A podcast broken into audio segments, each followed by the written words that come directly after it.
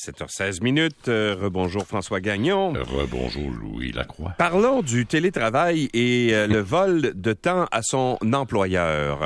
Euh, oui, tout à fait. Et vous savez que lorsque vous utilisez les ordinateurs de votre employeur, par exemple, oui et que ça te tente pas de travailler. Je suis tombé des nues hier quand j'ai lu l'article de Maxime Bergeron dans la presse. Ouais, les souris, les fausses souris, là. Ouais, ben c'est ça.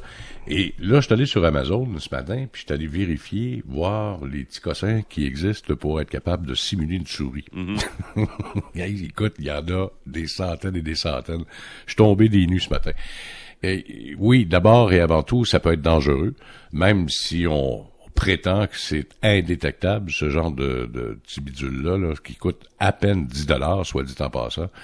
Mais, euh, mais je savais pas ça, moi, que, que les, les, les, employeurs surveillent. Comment ils font ben, pour surveiller ils ont le droit. Ben, à distance. Il y a des logiciels qui existent pour ça, là, pour être capable de surveiller à distance si ton employé travaille ou pas. Ouais. C'est sûr et certain que la majorité de tes employés, particulièrement en télétravail, comme une firme comme Hydro-Québec, dont les 22 000 employés, t'en as plus que la moitié qui sont toujours en télétravail. Mm-hmm. Je pense entre autres aux gens de Revenu Québec, Revenu Canada, etc. Euh, même Service Canada qui travaille en télétravail. C'est pas pour rien qu'on a de la difficulté à avoir les passeports. Alors donc, oui, effectivement, euh, il y a peut-être certains employés, malgré qu'il y a eu beaucoup d'études pendant la pandémie qui ont démontré que la productivité avait augmenté parce que t'as pas fait une heure et demie de route pour aller travailler, donc t'es plus frais et dispo à 8 heures le matin que si tu t'es levé à 5 heures pour aller te rendre à ton travail dans le centre-ville. Mais il en demeure pas moins que certains petits vlimeux euh, ont décidé que peut-être que je ferais d'autres choses pendant la journée au lieu de travailler, alors que l'employeur, lui, s'il fait une vérification sporadique, là, par exemple, pour voir si tu es au travail sur ton ordinateur, ben, il utilise un petit bidule, puis ça permet de simuler justement la souris qui, qui voyage sur ton écran. Alors, ça, c'est d'abord du vol de temps, primo ça peut être euh, passible de sanction. Puis deuxièmement, si vous utilisez des logiciels qui sont pas homologués euh, pour euh, comme agitateur de souris par exemple, ça ça peut être dangereux pour des liens parce que parfois tu vas télécharger un logiciel qui Mais comment tu fais pour l'installer? Normalement les ordinateurs tu peux pas installer de logiciel les, les ordinateurs du bureau. Ben, c'est facile, n'importe qui est capable d'installer un petit logiciel même s'il vient de l'extérieur puis qu'il y a ah peut-être un, petit virus dedans là. je dois être colon parce que moi je suis pas capable. Ben non, c'est pas ça l'idée. L'idée, c'est que tu désactives ton McAfee, par exemple, ou encore, peu importe, tu l'installes, puis tu, tu le refais après, puis McAfee, il le verra même pas. Alors donc, oui, ça se fait euh, facilement, mais malheureusement, euh, ça, ça s'appelle du vol de temps. Mm. Un, et deuxièmement, ça peut être extrêmement dangereux pour l'organisation, dans le sens que si tu utilises euh, ton portable de travail pour et que tu télécharges un logiciel qui pourrait peut-être devenir un logiciel espion lorsqu'il est activé, ben ça peut mettre ton organisation dans, dans le danger. Et faites très attention parce que Hydro-Québec commence à, à avertir ses employeurs d'ailleurs que les simulateurs de présence, là, euh, ça peut être anti-professionnel puis pour mhm. avoir des sanctions. Alors donc, faites très attention de ce côté-là. Euh, bon, euh, vous cherchez à économiser, mais le prix que réclame le commerçant est plus élevé que le prix affiché. Oui, Quels ça sont nos droits? Ça m'est arrivé il y a quoi?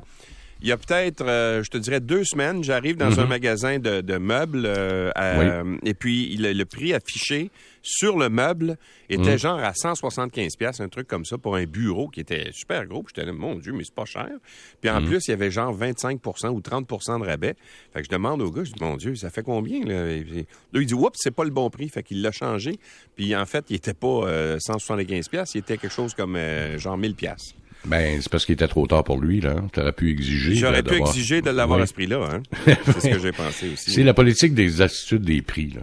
Alors, oui, effectivement, il y a beaucoup de changements parce que avec euh, les coûts, les augmentations, parfois les gens euh, euh, ou dans les magasins, ça se fait pas de mauvaise foi. Je peux, je peux pas croire qu'on le fait de mauvaise foi.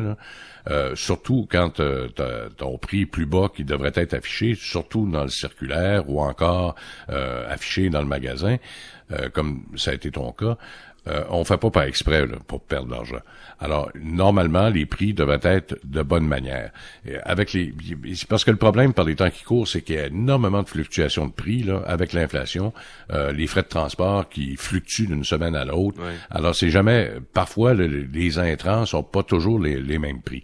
Malheureusement pour euh, euh, monsieur et madame tout le monde, on, on ignore cette loi-là.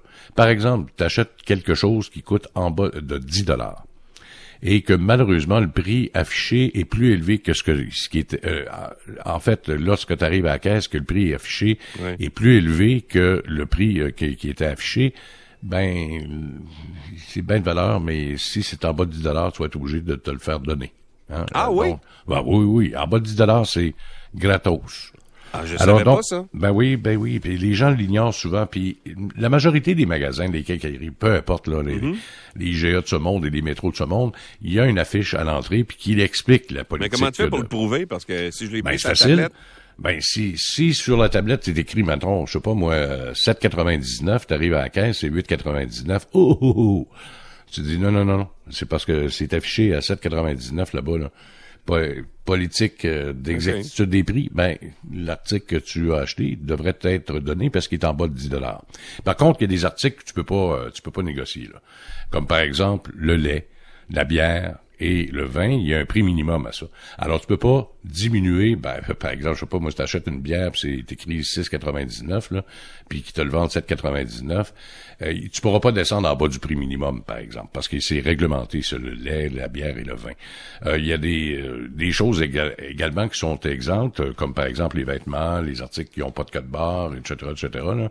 Alors ça, c'est exempté aussi. Mais faites très attention. Hein. Un article en bas de 10 si le, le, prix n'est pas exact, ben le marchand est obligé de vous le donner.